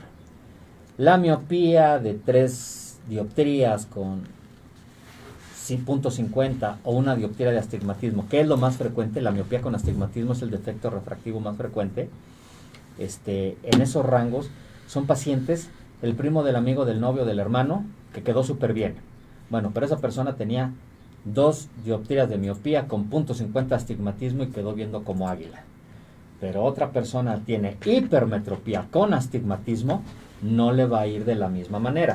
Entonces, eh, no es como los lentes esos que anuncian que, que se ajustan así con los tornillitos. Eso, eso es exactamente lo que hablábamos del cristalino, de cambiar su aplanamiento, de su aplanamiento y de su abombamiento. Es lo mismo. Con este tornillito es lo que hacen, es lo que hace el cristalino de manera natural, se aplana o se abomba. Entonces eso cambia el índice refractivo y por eso es que eh, puede servir para ver de cerca, ¿sí? O puede servir a un paciente que es hipermétrope, o sea, que tiene graduación positiva, le puede funcionar en algunos casos, ¿sí? Pero no, no es panacea, no es algo que solucione de nada más Que, obviamente la, la cuestión mercadológica claro y, la inversión que hacen ante los medios masivos, pues te, ilusiones. Nos gustaría saber cuándo Cofepris va a intervenir en eso, ¿no? En las, en las, en las, este... tratamientos milagros. Exactamente. O, sea, cuando realmente va a decir, poner un alto y decir, no, esto no es cierto. Pues es que, ya ves que ahora las cuestiones científicas las están, este, yo pregunto del centro de CONACIT que hay en el Conde de Valenciana de investigación para hacer las topografías, ¿qué va a pasar con eso? Porque está auspiciado por CONACIT. Estaba. Sí, sí, claro. Cuando este ahora hay persecución de los investigadores. Cuídate, Juan, que por ahí te andan buscando. Sí, es un tema complicado, pero hablando muy puntualmente, este, eh, esta es una situación donde COFEPRIS tendría que intervenir para efectivamente quitar los tratamientos milagro y este es un tratamiento milagro. Eh, eh, estos lentes tienen un principio, pueden funcionar para algunas cosas muy particulares. Como esos lentes de águila, ¿no? Que Eagle Eyes. sí, o sea. Todo eso, sí, claro. es que a, a ya le han operado dos veces o cuántos? No, solamente una, vez. Pero esos que mencionan no sirven porque solamente tiene un, un, aumento como de 2.5. Y, en una y aparte borroso. Entonces, en una persona que es que tiene estigmatismo o hipermetropía, pues obviamente no les va a funcionar. Un grado para ser mm, pastor. No, o sea, el astigmatismo es lo que no corrige. O sea, por eso ves borroso. O sea, te puede corregir algo de la hipermetropía porque son lentes positivos, pero no te corrige el astigmatismo. Por eso no te da la visión que te dan tus anteojos. Tus anteojos tienen corrección del astigmatismo, que es la otra situación. Se puede estandarizar, que son los lentes que venden en, en cientos tiendas de conveniencia, y no está mal para ver de cerca. La, graduación para ver de cerca en ambos ojos es igual. Más punto 0.5 más 3.0 dioptrías. Son estándar para ambos ojos. Pero para ver de lejos es particular. Lleva el componente de la esfera, el cilindro y el eje. Por eso es que no funciona. Por supuesto. Es que se los compró afuera del metro que los polarizan así con un baño de no sé qué cosa. No, bueno, es que no hay nada mejor que, que acudir con una persona pues que tiene estudios, o sea, no, no, no en vano este, llevamos cuántos años de estudio en, en la Facultad de Medicina y después internado, servicio social y la especialidad, la residencia especialidad. y la alta especialidad y, y, y, con un comercial de televisión quieren borrar todo esto, pues por supuesto que no, se puede. al doctor que, que, el Tribunal Superior le, eh, se le acaba el grado de perito en la materia, ¿no? Claro. Y que le pidieron, creo que hasta el acta de defunción de su abuelita, ¿no? Sí, no, sí. Sí, sí, sí, claro, sí, sí, así es. Pero ahorita tenemos miedo porque no nos lo vayan a agarrar porque es todo una eminencia en la materia. y a los científicos ahorita hay que tener miedo con este sí sí sí no hay que aspirar, la persecución de, de, los científicos es que eso es aspirar a grandes cosas entonces tenemos que ser mediocres pero bueno esa es harina de otro costal. No sé si les parezca que un poquito con las preguntas continuamos. Tenemos, muchísimas. Sí, sí, sí. Dice, doctores, además de la diabetes, ¿qué enfermedad? Déjame decirle, perdón, que, que, esto va a tener que van a tener que venir otra vez ah no pues, porque se queda mucho en el tintero y además estuvo fabulosa la fabulosa digo todavía de catarata de catarata este hay que platicar ahorita un poquito si nos da tiempo y de glaucoma otro tanto una enfermedad totalmente silente. Y si tenemos oportunidad de algo en lo que en lo que es que no avisa y de repente ¡pac! es la retinopatía del prematuro. No, y es algo se ve que, y los domingos vendes globos, me, imagino en la Alameda. A ver, dice que además de la diabetes. Además de la diabetes, ¿qué enfermedades afectan la visión? Gracias, Alejandra. Hipertensión. Es. Así rápido, pues hipertensión. Obviamente aumento de triglicéridos, colesterol, pero lo siguiente que afecta es la hipertensión. Doctores, ¿cómo identificar un glaucoma y hay manera de prevenirlo? Gracias, Mine. No hay manera de prevenir el glaucoma, así como, bueno, todavía la diabetes con un control de peso y de alimento puede prevenirse, el glaucoma no. No hay algo que se pueda hacer, es algo que en general, a menos que sea un glaucoma postraumático, es otro rubro, este, no, no hay manera de prevenirlo. Viene genéticamente determinado. Eh, lo único, o donde una de las causas principales del glaucoma es eh, el antecedente familiar en línea directa, padre, madre, hermanos, para, para hacer un escrutinio, para hacer un tamizaje intencionado de glaucoma.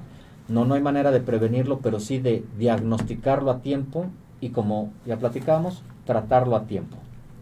Muy bien. Doctor, este, yo no tengo diabetes, pero desde pequeña padezco miopía con astigmatismo. ¿Es posible dejar de usar lentes con, con operación? ¿Y qué se requiere para ser candidato o qué se debe de hacer? Gracias, Cristina. Lo primero que preguntaría es la edad. Así, rápidamente es lo primero que preguntaría la edad. Cristina, mándanos tu edad, por favor, aquí por, por la red. Y bueno, Maru Ramírez dice que dónde a que sí, que te invitemos nuevamente. Gracias. Y dónde se encuentra, pues es el, el subdirector de Sala 1 y está ahí en... Teléfonos. Ya están poniendo ahí su teléfono cuando, cuando habla él. Están ahí en Hamburgo, 115. frente, ¿ciento qué? 115, 115, frente a la Plaza la Rosa. La Rosa, Plaza La Rosa, la Rosa sí y frente al VIPS, ¿no? Sí. O, en sala1.mx o también nos encuentra. En DR Gabriel Ochoa Maines, también ahí en Facebook, DR Gabriel Ochoa donde está este donde se, se, hacen las visas para Estados Unidos. Esas es dos cuadras adelante. Exacto. Dos cuadras atrás, este Posiblemente mucha gente recuerda ahí durante mucho tiempo, este, hubo una escuela de idiomas. Eh, durante muchísimos años en ese lo que que, estaba auspiciada por por este por la embajada, de, los Estados Unidos. Sí, así es, una escuela de idiomas. Y está el, el INA al lado. Al lado. O también nos pueden encontrar en sala1.com.mx, las 19 clínicas. Estamos en Chanco, Tlalpan, varias ¿no? Eh, estamos en Mesa, Es el centro quirúrgico. Es el centro quirúrgico. Y, hay clínicas a nivel periférico. Muy bien, seguimos con las preguntas. Este, ¿A partir de qué edad recomiendan que un, que un niño use lentes? A mi hijo le dijeron que tenía miopía, pero creo que está muy pequeño para usar lentes. Tiene cinco años. Gracias, Sandra. Cuando por algún motivo intencionado revisamos a un niño en el cunero desde que nace. Desde que nace se pueden poner lentes de contactos. Así de drástica puede ser la respuesta. Entonces, eh, cuando hay alguna situación por la que el ser humano tiene que utilizar una corrección, desde que nace se puede. Entonces, eh, lo siguiente es lo habitual. Eh, en mi experiencia, en mi práctica, en mi criterio, si un preescolar, digo, porque a veces los niños desde cuatro años, que están kinder, ya nos dicen figuras, ya podemos ver con confianza, con, con, veracidad que el niño está viendo un avión, un pastel, un payaso, o que ya no ve otros, si su visión no es grandemente eh, eh, disminuida, o sea, no ve el 2020, pero un 2025, un 2030, para su mundo es suficiente, para su mundo es suficiente. Claro, hay que hacer la refracción que necesita. Si su refracción es de menos 0,25 con menos 0,25 de miopía, con menos 0,25 astigmatismo, deja en paz al niño. Déjalo en paz. ¿sí? No le pongas un grillete que son los anteojos. ¿sí? Cuando un niño tiene la necesidad y obviamente eh, eh, el uso de sus anteojos le ayuda a ver mejor, es un niño que cuida sus lentes. Cuando el niño siente que sus anteojos no le mejoran, el lente va a dar por allá. Entonces, no, no hay edad este, eh, para, para, para utilizarlo en cuanto se prescriba. Mi criterio es, si la graduación es bajita, déjalo en paz. Si es bajita. Si compromete la visión de manera trascendente, que utilice, que utilice sus anteojos. Además tienen mecanismos de compensación, ¿no? O sea, con el... De adaptación, más bien de acomodación. Eh, eh, es lo que decimos, o sea, los niños acomodan mucho, lo que platicamos del cristalino, o sea, el cristalino puede aplanarse o abombarse mucho, que el niño puede, puede eh, eh, suplir esa pequeña necesidad. Hablamos de graduaciones pequeñas. Cuando, cuando necesita graduaciones más elevadas, si es necesario que utilice los lentes, pero el mismo niño va a buscar sus lentes porque sabe que le ayudan. Entonces, es una cuestión como todo en la medicina y en la vida, ¿qué tanto es tanto? Para decir, pero con respecto a la edad, para que utilice lentes, ya lo respondí, desde el nacimiento ponemos lentes de contacto. Pues hay que este, ver que, la visión es un privilegio, ¿no? Nos comentaba eh, el doctor Gabriel que, él ha venido a hacer interconsultas aquí al hospitalito entonces, que, el hospitalito goza de mucho prestigio con el doctor Fernández Pena. así es. no, claro, tienen este una, un servicio de, de, de, lunero, de terapia intensiva. Este, digo, en particular no soy pediatra ni quiero decir cosas, pero sí soy, tengo experiencia en, en ver prematuros, retinopatía del prematuro y obviamente cuando una instalación sanitaria, un hospital puede procurar la vida de estos niños prematuros, este, lo siguiente, bueno, no lo siguiente, una de las cosas importantes es revisar la retina. ¿sí? Ahorita ya no es infrecuente, bueno, ¿qué les puedo decir con todo respeto? Yo hice medicina del 90 al 96 y un prematuro era, híjole, nació de 35 semanas, oh, y está sobreviviendo. Ahorita eso es pan de cada día. O sea, ahorita vemos y sobreviven prematuros de... El más pequeño que he tenido en mis manos, que he revisado, si no me recuerdo, de 25 semanas. O sea, de 25 semanas que tuve que ver para tamizar retinopatía del prematuro. ¿sí? Pero ya no es infrecuente que veamos niños, bebés de 28 semanas, que hay que revisar la retina. Y, ya tampoco es común. Tenemos al doctor Salgado, que es uno de los mejores neonatólogos del país, que es un colaborador frecuente del programa. Claro. Eugenio Salgado. Y, tampoco ya se ven eh, tan frecuentes las, las displasias este, retrodentales que, que tenían estos prematuros, ¿no? Con, con, eh, con el, el, el tratamiento tan enérgico que se les daba con oxígeno en, esas incubadoras. Ups. Desgraciadamente, ups. Desgraciada y afortunada. Sí, sí, sí, sí, sí. Este, eh, por una parte es un gran aplauso a los pediatras y neonatólogos que ya no tiene que ser un hospital tan grande, tan sofisticado para que estos bebés sobrevivan. Porque el reto es que sobrevivan. Entonces ya no es tan infrecuente. El siguiente reto, hablando de mi área, de los ojos, es que el pediatra le pida al oftalmólogo, retinólogo, a quien sepa ver retinas de los niños, que lo vea a las cuatro semanas de nacimiento para hacer tamizaje de retinopatía del prematuro. Ese es el gran reto.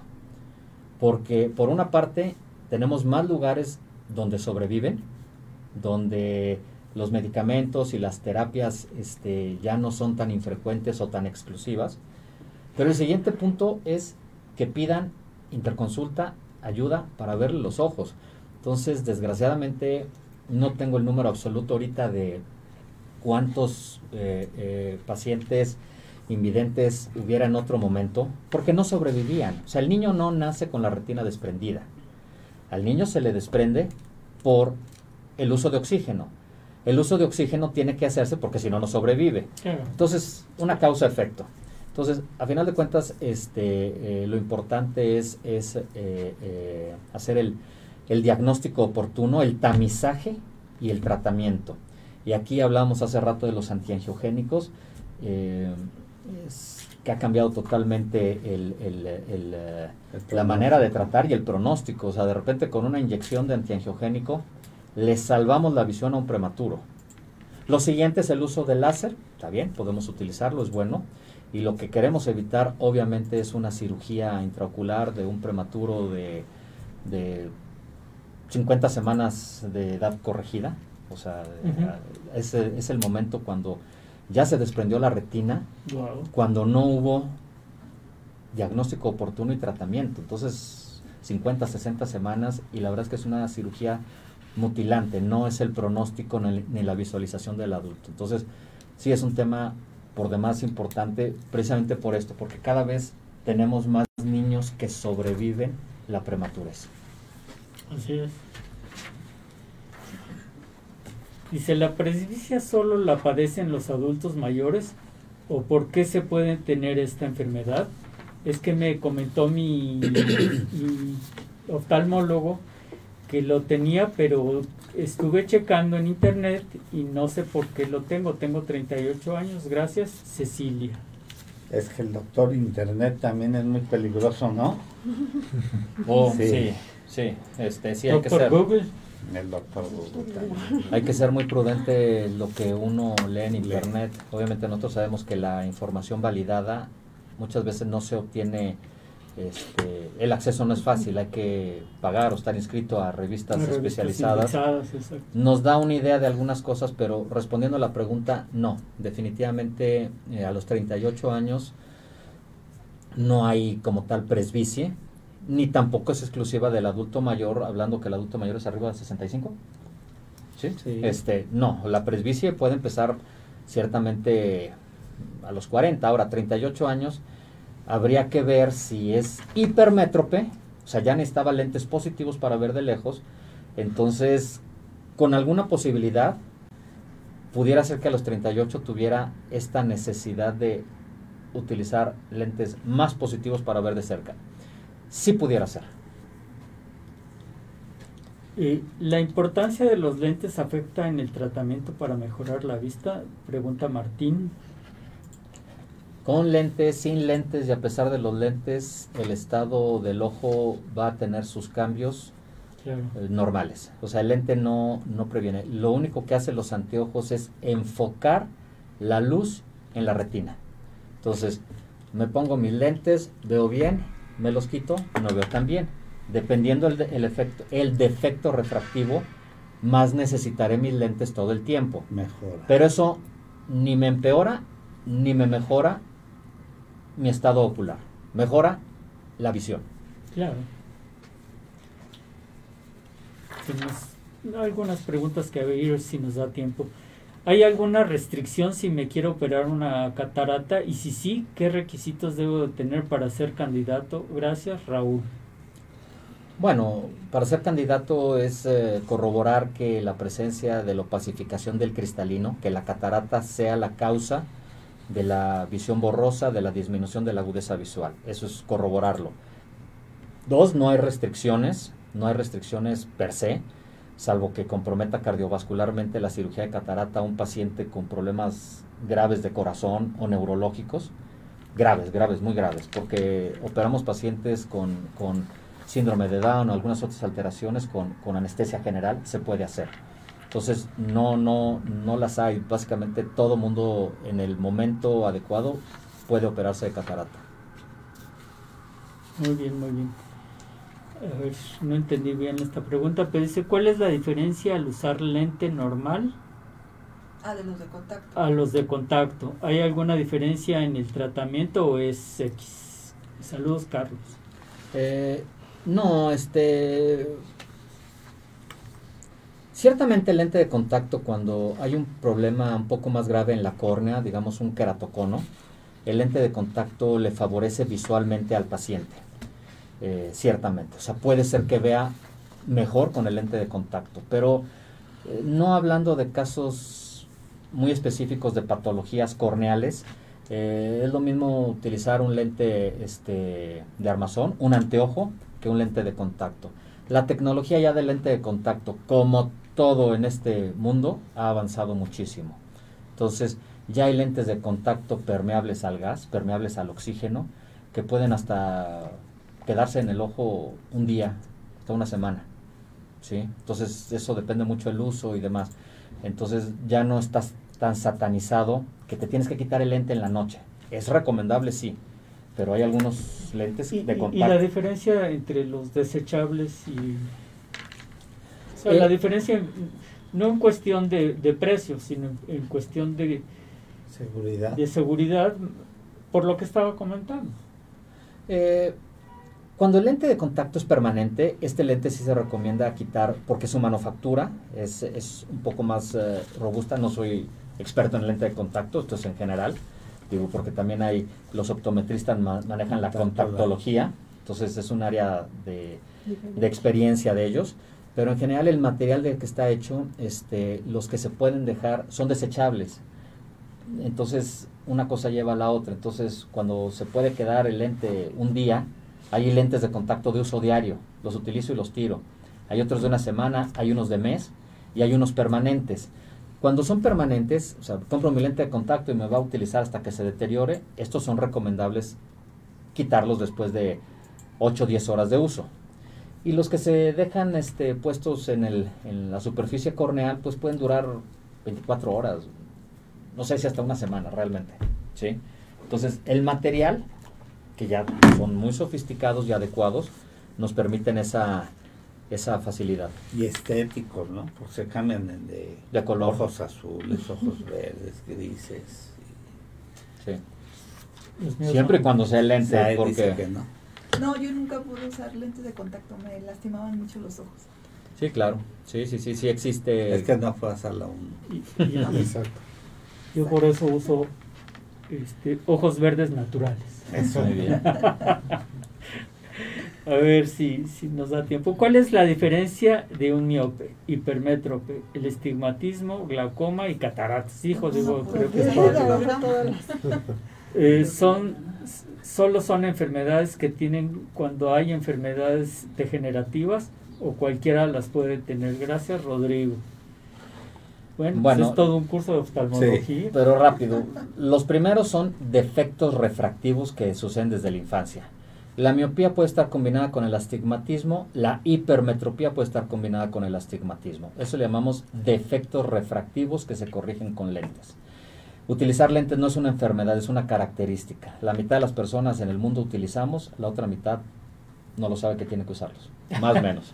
Entonces es una, es una característica. Lo siguiente, este, las cataratas y el glaucoma. La catarata tiene una solución muy muy precisa y, muy adecuada. Eh, puede solucionarse una catarata con, con extrayéndole y poniendo lente intraocular. El glaucoma no se quita, se trata. Perfecto, perfecto. Y aquí hay una pregunta muy interesante. ¿Cada cuándo hay que ir al oculista o oftalmólogo? ¿O solo, o solo es a partir de cierta edad? Gracias, Sonia. Bueno, al igual que en muchas otras áreas del cuerpo, especialidades, lo adecuado es tener una revisión rutinaria. Hablamos de, digo, actualmente existe la norma oficial mexicana que recién nacido tiene que tener un tamizaje visual. Entonces, desde ese momento ya tendríamos que estar viendo al ser humano. Eso es un tamizaje para ver que no haya problemas más graves. Después de eso, la sugerencia podría ser en edad preescolar, cuando podamos validar que lo que eh, el, niño nos diga con respecto a la visión que sea confiable y hacer un examen de agudeza visual. Entonces ya desde ahí pudiera ser válido Si todo está normal, esas revisiones pueden ser cada dos años. Si la necesidad de lentes es mayor, cada año. Eh, después de eso, pues si todo va bien con las situaciones refractivas y demás, pues, ¿qué podría decir? O sea, una vez al año puede ser muy adecuado, podría ser excelente que lográramos eso, pero si no, de repente alguna revisión a los 10, 13, 15, 18 años, este, ahora, cuando ya hay un problema diagnosticado, debe ser con la frecuencia que el especialista dictamina. Digas, un paciente que tiene retinopatía diabética, el especialista dice, nos vemos en 9, 6, 3, 2 meses cada semana, igual que en glaucoma. Pues Tenemos dos preguntas más, pero no creo que ya, tengamos tiempo. Ya estamos en... Se las pasamos. Pues si quiere rápido, las contestamos. Adelante. Para mejorar la, eh, la visión, ¿qué recomiendan hacer? ¿Hay ejercicios, alimentos o alguna alternativa para cuidar y mejorar nuestra vista? Saludos, Fabiola. Pues la zanahoria. Científicamente comprobado una buena alimentación, eso es definitivo. El utilizar iluminación adecuada cuando se lee, cuando se hacen actividades este, precisas, pero no, no, este, realmente la ciencia no, no hay evidencia que haciendo ejercicios vayamos a mejorar nada. Claro. Y la última pregunta, dice, mi mamá me dijo que para limpiar mi ojo usara té de manzanilla. Sí funciona, gracias Carla. La manzanilla como tal tiene un efecto antiséptico, con muchas cosas de la naturaleza este, los prehispánicos lo utilizaban y algo funciona, pero de uso rutinario no, no es adecuado. Y menos con azúcar. Exacto. Así es. Entonces, no, no, no validaríamos que, que utilizar eso rutinariamente fuera adecuado. Tampoco necesariamente es nocivo. Con una chalación, este, ponerse una bolsita de té pero ahí lo que nos funciona en el ursuelo, la chalación, este, es, eh, es eh, la perrilla comúnmente utilizado, es el calor local, es lo que nos funciona. En Chile. no tanto, no tanto. no, sí. El calor local favorece este, el flujo sanguíneo y eso es lo que nos puede ayudar en la presencia de una, pues, o, que disminuya, ¿no? el calor. Sí, así es. Bueno, pues, sensacional, sensacional. Pues muchas gracias. Quedó todavía mucho en el tintero. Sí, sí, sí, y queda abierta una invitación para que la programe aquí este SAI. Pues muchas gracias al doctor Gabriel Ochoa Maynés, que es el subdirector en Sala 1, a la licenciada Eva Martínez Flores y al licenciado Juan Bizardi que nos hicieron favor de estar con nosotros aquí y pues ya saben que tienen 20 clínicas y que tienen una gran cantidad de oftalmólogos y optometristas a sus órdenes para poderles este ofrecer todo tipo de servicios, desde ópticas, farmacias, eh, servicios de diagnóstico a muy bajos costos, cirugías y eh, a muy eh, bueno a, costos y en accesibles y pues gracias por estar con nosotros, a toda la gente que nos hace favor de escucharnos, a nuestra producción, a Sai, a Alex, a Rita, a Yanin, a todos, a mi compañero el doctor Jaime Kleiman y a toda la gente que nos hace favor de escucharnos, que tengan un excelente día y un mejor fin de semana. Muchas gracias. Muchas gracias por la Gracias. Gracias. Gracias por la invitación. Gracias. ¿Quieres ser parte de Salud para Todos Radio? Contáctanos. Tenemos los mejores paquetes para ti. ¿Algún evento, congreso, seminario, producto o servicio que quieras difundir? Dinos y te asesoramos. WhatsApp y Telegram al 55 1242 3575 o visita www.zrproducciones.com.mx. Sé parte de la mejor mesa de médicos en la web.